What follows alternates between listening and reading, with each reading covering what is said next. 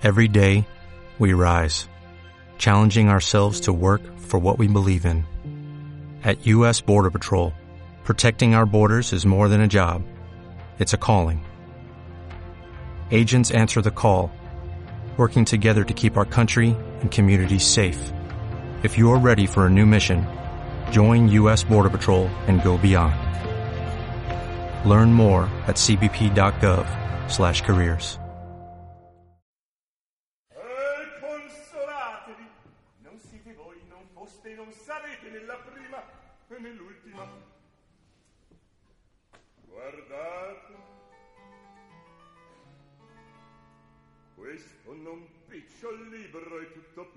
dei nomi di sue belle, ogni villa, ogni borgo, ogni paese, è testimon di sue donnesche imprese.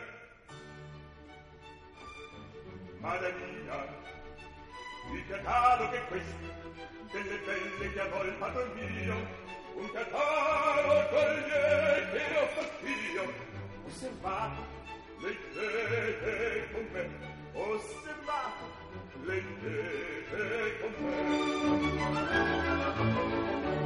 L'Italia seicento quaranta. Duecento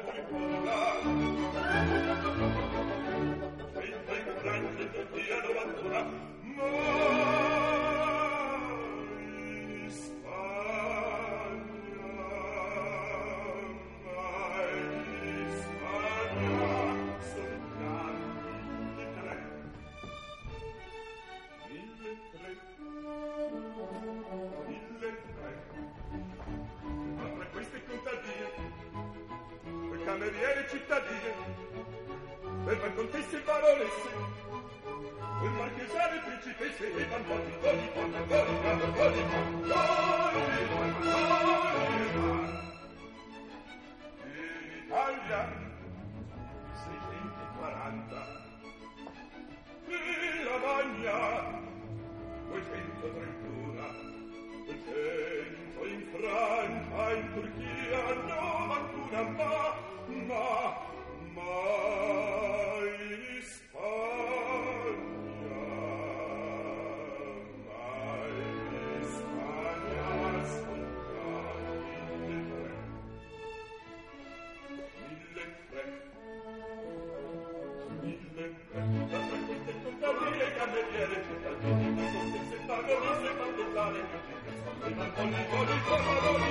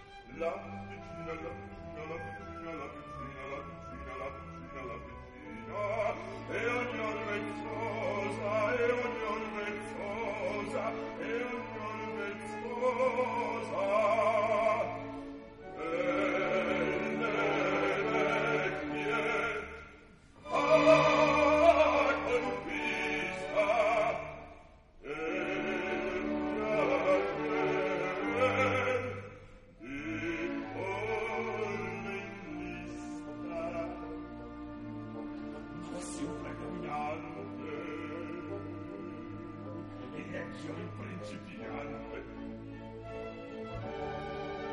non si ne assessi accessi brut accessi bella accessi bella accessi bella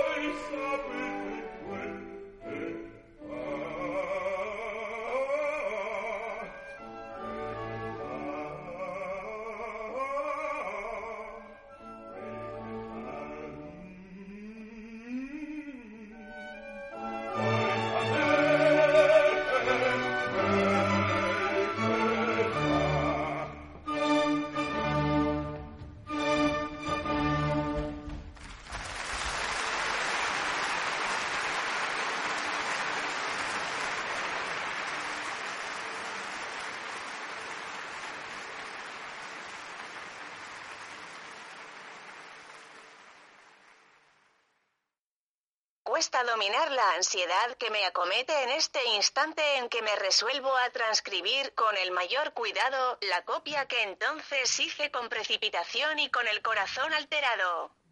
Pero incluso hoy, no obstante, siento idéntica inquietud y me hago idénticos reproches. No habían cerrado la mesa escritorio y todo se encontraba a mi disposición. Habla un cajón abierto. En él, sobre algunos papeles sueltos, se hallaba un volumen en cuarto, encuadernado con óptimo gusto. Estaba abierto en la primera página en la que, en un pequeño recuadro de papel blanco, dejó escrito de su puño y letra, Comentarius Perpetuus N grado 4. Estoy tratando de serenarme, diciéndome que de no haber estado abierto el libro y de no haber sido tan sugestivo el título, no me hubiese vencido la tentación con tanta facilidad. El título resultaba bastante extraño, más que por sí mismo, por el lugar en el que se hallaba. Al examinar brevemente los papeles sueltos comprendí que se trataba de episodios amorosos, alguna alusión a aventuras personales y también borradores de cartas. Ahora, cuando he podido dirigir la mirada por dentro al corazón tenebroso de aquel ser corrompido, cuando con el pensamiento vuelvo al instante en que estuve ante aquel cajón abierto, siento una sensación similar a la de quien, mientras registra la habitación de un monedero falso, descubre una cantidad de papeles sueltos que le indican que está sobre la pista. En esos momentos, a la satisfacción del hallazgo, se mezcla un gran asombro por todo el trabajo y el estudio pero a mí la cuestión se me presentaba bajo otro aspecto, ya que, careciendo de función policial, mi actitud me colocaba en una senda al margen de la ley. En mi confusión, me sentía tan vacío de ideas como de palabras. Con frecuencia, nos dejamos dominar por una impresión hasta que nos liberamos al reflexionar y esta medición, rápida y mudable en su agilidad, penetra en el íntimo misterio de lo desconocido. Cuanto más desarrollada está la facultad de reflexión, con mayor rapidez vuelve a asumir el predominio, lo mismo que el funcionario que extiende los pasaportes y, por la fuerza de la costumbre, puede mirar con fijeza y sin desorientarse las más extrañas caras de aventureros. Pero, aunque mi ejercicio reflexivo está vigorosamente desarrollado, en el primer instante me dominó un profundo estupor. Recuerdo claramente que me sentí palidecer y que poco faltó para que me desvaneciese. ¿Qué sensación de angustia experimenté en aquellos momentos? Si él hubiese regresado a su casa y me hubiera hallado sin sentido ante su abierto escritorio. La mala conciencia, sin embargo, puede hacer interesante la existencia. El título del libro no me llamó demasiado la atención. Imaginé que se trataba de una recopilación de fragmentos y párrafos extraídos de diferentes obras, hipótesis que pareció lógica pues sabía que estudiaba asiduamente. Sin embargo, el contenido era distinto por completo, un diario personal, redactado con toda minuciosidad. Cuando lo conocí, no supuse que su vida necesitara un comentario, pero, después de lo que había podido ver, era imposible negar que el título fue elegido a conciencia por un hombre capaz de mirar por encima de sí mismo y de su situación. El título armonizaba perfectamente con el contenido. El fin de su existencia era vivir poéticamente y en la vida había sabido encontrar, con un sentido muy agudo, lo que hay de interesante y describir sus sensaciones lo mismo que si se tratara de una obra de imaginación poeta. Por tanto, este diario suyo no está rigurosamente de acuerdo con la verdad y no es una narración, podríamos decir que no se halla en el modo indicativo sino en el subjuntivo. Seguramente debió ser escrito poco después de los hechos, pues posee una eficacia tan vivamente dramática que hace revivir ante los ojos de nuestra mente, y para nosotros, el huidizo instante. No cabe la menor duda de que el diario tuvo el único propósito de un fin de interés particular del autor considerando el plan general de la obra, lo mismo que sus pormenores, no puede suponerse que fuese escrito con finalidad literaria o con destino a la imprenta. Y no es que temiera la mirada indiscreta de los profanos, a todos los apellidos se les ha dado una apariencia demasiado extraña para que puedan ser auténticos. Sin embargo, creo sinceramente que ha conservado los nombres propios, de modo que más adelante pudiera identificarlos pero que los demás se hubieran engañado ante los apellidos. Esta apreciación mía es exacta, por lo menos en lo que se refiere al nombre de la muchacha, en torno a la que se centra el interés principal y a la que yo conocí personalmente, Cordelia, en efecto, se llamaba Cordelia, pero su apellido no era Wall. ¿A qué se debe entonces que este diario posea todas las características de una creación poética? La respuesta no es difícil. Quien lo escribió tenía naturaleza de poeta, es decir, un temperamento que, por así decirlo, no es ni tan rico ni tan pobre como para poder separar perfectamente la realidad de la poesía.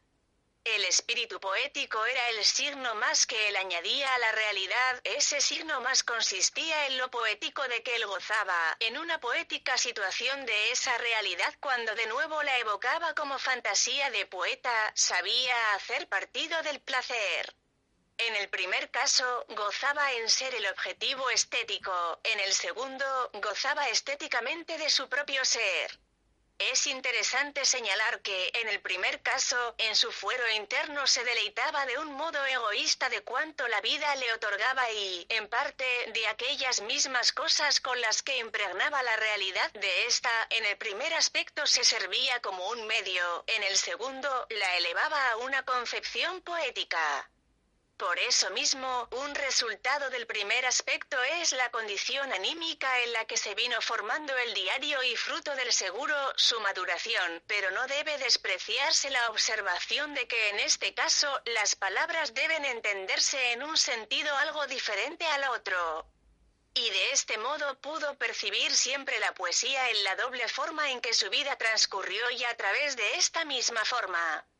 Más allá del mundo en que vivimos, en un fondo lejano existe todavía otro mundo y ambos se encuentran más o menos en idéntica relación que la escena teatral y la real.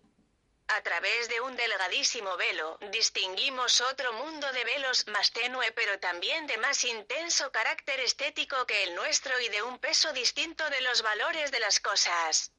Muchos seres que aparecen materialmente en el primero pertenecen tan solo a este pero tienen su auténtico lugar en el otro. En consecuencia, cuando un ser humano se desvanece de este y llega a desaparecer casi de él totalmente, puede deberse a un estado de dolencia o de salud. Este es el caso de él a quien conocí aún sin llegar a conocerle. No pertenecía al mundo real, pero tenía con él mucha relación penetraba en él muy hondamente, no obstante, cuanto más se hundía en la realidad quedaba siempre fuera de ella. No es que le sacara fuera un espíritu del bien, ni tampoco uno del mal, nada puede afirmar en su contra, padecía de un exacerbado cerebro, por lo que el mundo real no tenía para él suficientes estímulos, excepto en forma interrumpida. No se alejaba de la realidad por ser demasiado débil para soportarla, sino demasiado fuerte y precisamente en esta fuerza residía su dolencia. Apenas la realidad perdía su poder de estímulo, Smado y el espíritu del mal venía a acompañarle. De eso, él tenía conciencia en el instante mismo en que le incitaban y en esa conciencia estaba el mal. Conocía a la muchacha cuya historia constituye el tema central del libro. Ignoro si sedujo a otras, aunque, seguramente, serla posible deducirlo de sus papeles. Parece que también en esta forma de proceder se condujo del modo absolutamente particular que le caracteriza, pues la naturaleza le había dotado de un espíritu demasiado selecto para que fuese uno de tantos seductores habituales. Con frecuencia aspiraba a algo completamente insólito, por ejemplo, a un saludo ya que el saludo era lo mejor que una dama tenía por medio de sus finísimas facultades intelectuales, sabía inducir a una muchacha a la tentación, ligarla a su persona incluso sin tomarla, sin desear siquiera poseerla, en el más estricto sentido de la palabra. Imagino perfectamente cómo sabía conducir a una muchacha hasta sentirse seguro de que ella iba a sacrificarlo todo por él. Y cuando lo había conseguido, cortaba de plano. Todo esto, sin que él por su parte hubiese demostrado el menor acercamiento, sin que aludiese al amor en ninguna de sus palabras, sin una declaración o siquiera una promesa. Pero, sin embargo, todo había ocurrido y la desgraciada, al darse cuenta, sentía una doble amargura, puesto que nada le podía reclamar o se veía lanzada en una loca zarabanda, a los más opuestos estado de ánimo. A veces le dirigía reproches, para otra reprocharse a sí misma, pero, como en realidad nada había existido, debía preguntarse a sí misma si no era todo producto de su imaginación. Tampoco le quedaba el recurso de confiarse a alguien, pues, objetivamente, nada tenía que confiar. A otras personas se les puede contar un sueño, pero la muchacha en cuestión podía haber contado algo que no era un sueño, sino una amarga realidad, pese a lo cual, cuando deseaba desahogar un poco su angustiado corazón, todo volvía a desaparecer. De eso, las interesadas debían dolerse mucho, pero mejor que nadie hubieran podido formarse una idea clara del caso, aunque sintieran pesar sobre sí mismas su carga apremiante. Por tal causa, las víctimas que él causaba era de un tipo muy especial, no pasaban a engrosar el número de desdichadas que la sociedad condena al ostracismo, en ellas no se advertía ningún cambio visible, vivían en la relación habitual de siempre, respetadas en el círculo de los conocidos como siempre, y sin embargo, estaban sufriendo un profundo cambio, en una forma que a ellas les resultaba muy oscura y para los demás totalmente incomprensible. Su vida no estaba rota, como la de las otras seducidas, tan solo habían sido doblegadas y vencidas dentro de sí mismas, por idas para los demás, intentaban inútilmente volverse a encontrar.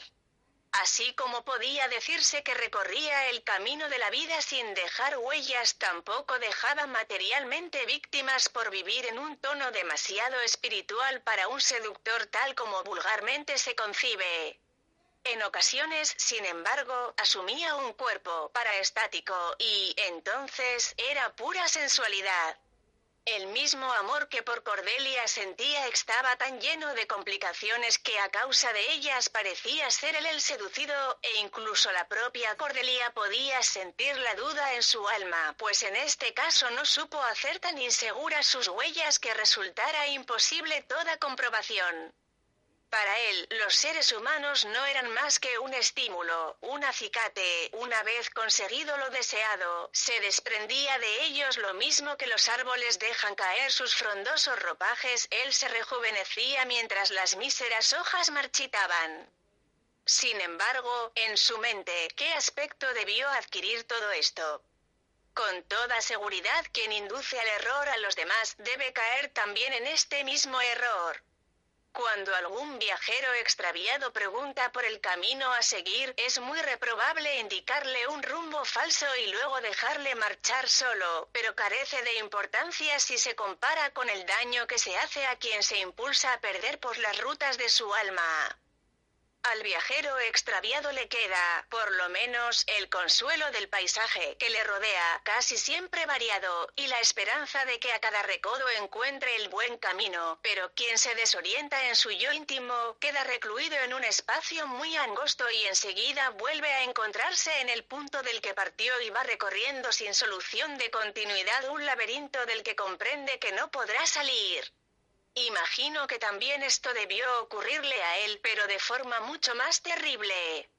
No puedo imaginar una tortura mayor que la congoja de una inteligencia intrigante que de repente pierde su hilo conductor y que, cuando su conciencia despierta y trata de salir del laberinto, vuelve contra sí mismo toda su penetración cerebral. Le resultan inútiles todas las salidas de su cueva de zorro, cuando cree alcanzar la luz del día, se da cuenta de que se halla delante de una nueva entrada y, como una fiera despavorida, en la desgarradora desesperación que le acomete, trata de nuevo de salir, pero de nuevo solo encuentra entradas que lo conducen de nuevo a sí mismo. Un hombre así no comete crímenes porque a menudo le engaña su propia superchería, pero recibe un castigo mucho más terrible que un verdadero delincuente, pues, en realidad, ¿qué es el dolor de la expiación si se compara con esta consecuente locura? El castigo para él tendrá un carácter puramente estético, un despertar resulta demasiado ético, según su modo de pensar. Ir a conciencia se le aparece tan solo bajo la forma de un conocimiento más elevado, que se expresa como una inquietud y ni siquiera puede decirse que le acuse con toda propiedad, sino que le mantiene despierto y, al inquietarle, le priva de todo reposo. No puede admitirse que sea un demente, la diversidad de sus pensamientos no está fosilizada en la eternidad de la locura. También a la pobre Cordelia le resultaba muy difícil encontrar la paz. Ella ciertamente le perdona de corazón, pero carece de paz, pues la duda renace en su alma. Fue ella quien quiso romper el compromiso, con lo que provocó su propia desdicha, ya que su orgullo necesitaba algo insólito. Luego viene el arrepentimiento, pero ni siquiera en esto encuentra la paz, pues en ese instante otra voz en su conciencia le dice que ella no ha tenido culpa alguna, fue él mismo quien le puso con gran astucia ese propósito en el alma. De este modo nace el odio y su corazón se aligera al maldecir pero no recobra la paz ya que la conciencia le dirige nuevos reproches, se increpa a sí misma por odiarle y se censura por haber sido culpable, incluso engañada. Al engañarla, él cometió una falta muy grave, pero peor aún fue el desarrollarla estéticamente de modo que ella no puede prestar oído a una sola voz con su misión por mucho tiempo y, en cambio, sí puede escuchar más y más reclamos. Cuando en su alma se despiertan los recuerdos, ella olvida pecado y culpa para evocar solo los instantes de felicidad, dejándose embriagar por una exaltación que nada tiene de particular.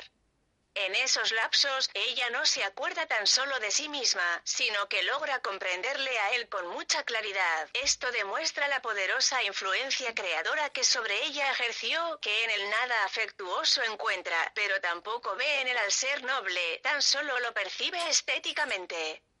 En cierta ocasión, Cordelia me escribió una esquela que contenía las siguientes palabras. Llegaba a ser a veces tan espiritual que como mujer me sentía anonadada, pero luego se volvía apasionado, con tal desenfreno, que casi temblaba por él. En ocasiones yo era una extraña para él, otras se me abandonaba completamente, pero luego, al abrazarle, todo desaparecía y con mis brazos solo ceñía las nubes. Antes de encontrarle ya conocía yo esa frase, pero solo él me enseñó su significado y cuando la empleo debo pensar siempre en él, igualmente siempre y solo a través de él pienso cada pensamiento mío. Desde mi infancia amé la música, él era un maravilloso instrumento, siempre templado, rico en tonos como ningún otro, poseía fuerza y delicadeza en el sentir, ningún pensamiento le resultaba demasiado grande, ninguno excesivamente audaz o arriesgado, sabía rugir con la misma fuerza que una tormenta de otoño pero también susurrar imperceptiblemente. Ni una sola de mis palabras le resultaba algo vacío, sin efecto, pero no soy capaz de decir si le faltó efecto a mis palabras, pues jamás pude prever cuál sería. Con una sensación de temor inefable, colmada de inmensa beatitud, yo escuchaba la música evocada, que, sin embargo, no había evocado yo, aquella música llena de armonía con la que cada vez sabía arrastrarme. Es terrible el castigo de Cordelia, pero mayor el que él sufrirá, cosa que intuí por la irresistible sensación de ansiedad que yo experimento al pensar en todo eso. También yo me siento arrastrado en aquella zona nebulosa, en aquel mundo de ensoñación, donde nuestra misma sombra nos asusta a cada instante. Es inútil que intente liberarme, pues debo seguirle, como a un acusador mudo y amenazador. ¡Qué cosa más extraña! Él sabía envolverlo todo en el más profundo secreto, pero hay un secreto aún más abismal. Estoy iniciado en su secreto, pero de forma completamente ilegal, deshonesta. Quisiera olvidar y no lo logró. En alguna ocasión incluso pensé en hablarle de este asunto. Pero ¿de qué iba a servirme? Seguramente lo negaría todo, afirmando que el diario no es más que una obra poética o me pediría que me callase, a lo que no me podría negar a causa del modo como me inicié en su secreto. Nada hay como un secreto que lleva consigo tanto maleficio y tanta maldición. De Cordelia recibí una colección de cartas, ignoro si son todas las que escribió, pues en alguna ocasión me había dicho que destruyó unas cuantas. Las copió y ahora quiero intercalarlas aquí, en su lugar correspondiente.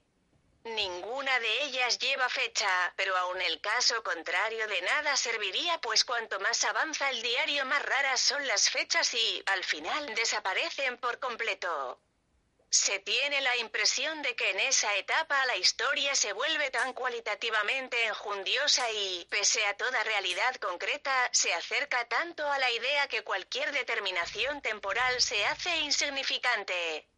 Para suplir esta falta, me ayudes mucho el hecho de que en distintos puntos del diario existen palabras cuyo sentido, al principio, no pude comprender, pero, al remitirme a las cartas, comprobé que eran el germen o la circunstancia determinante de ella y por eso me fue fácil ordenarlas, colocando cada una donde está su motivo fundamental.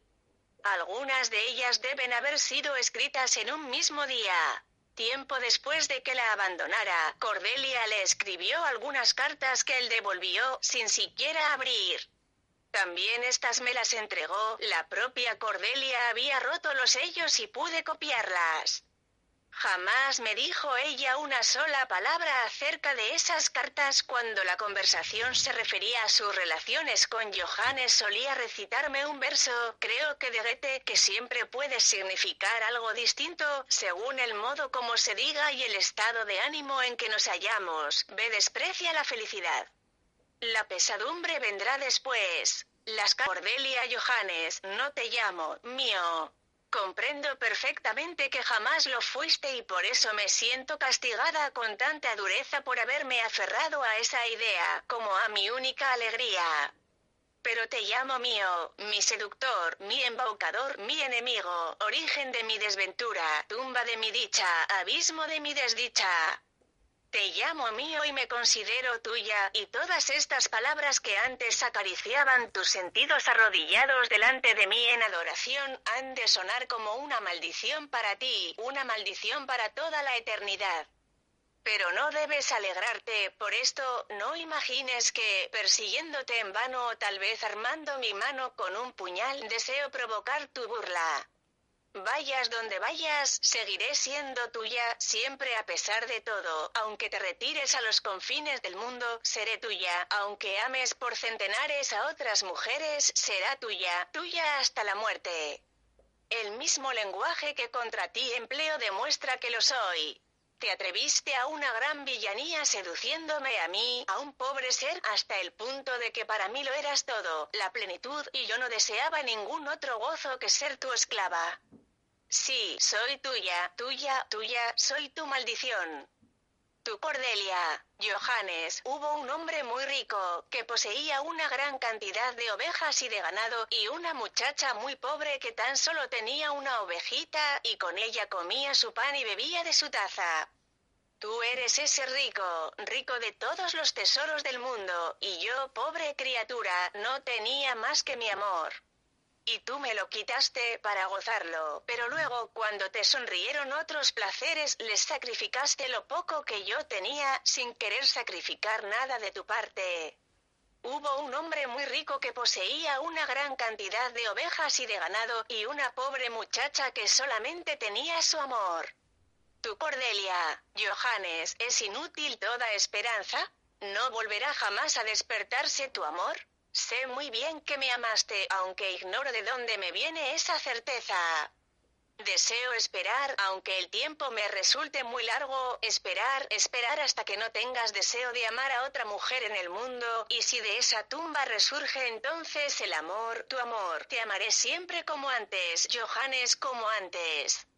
Johannes, ¿cómo puede tu verdadero ánimo tener conmigo tan despiadada frialdad?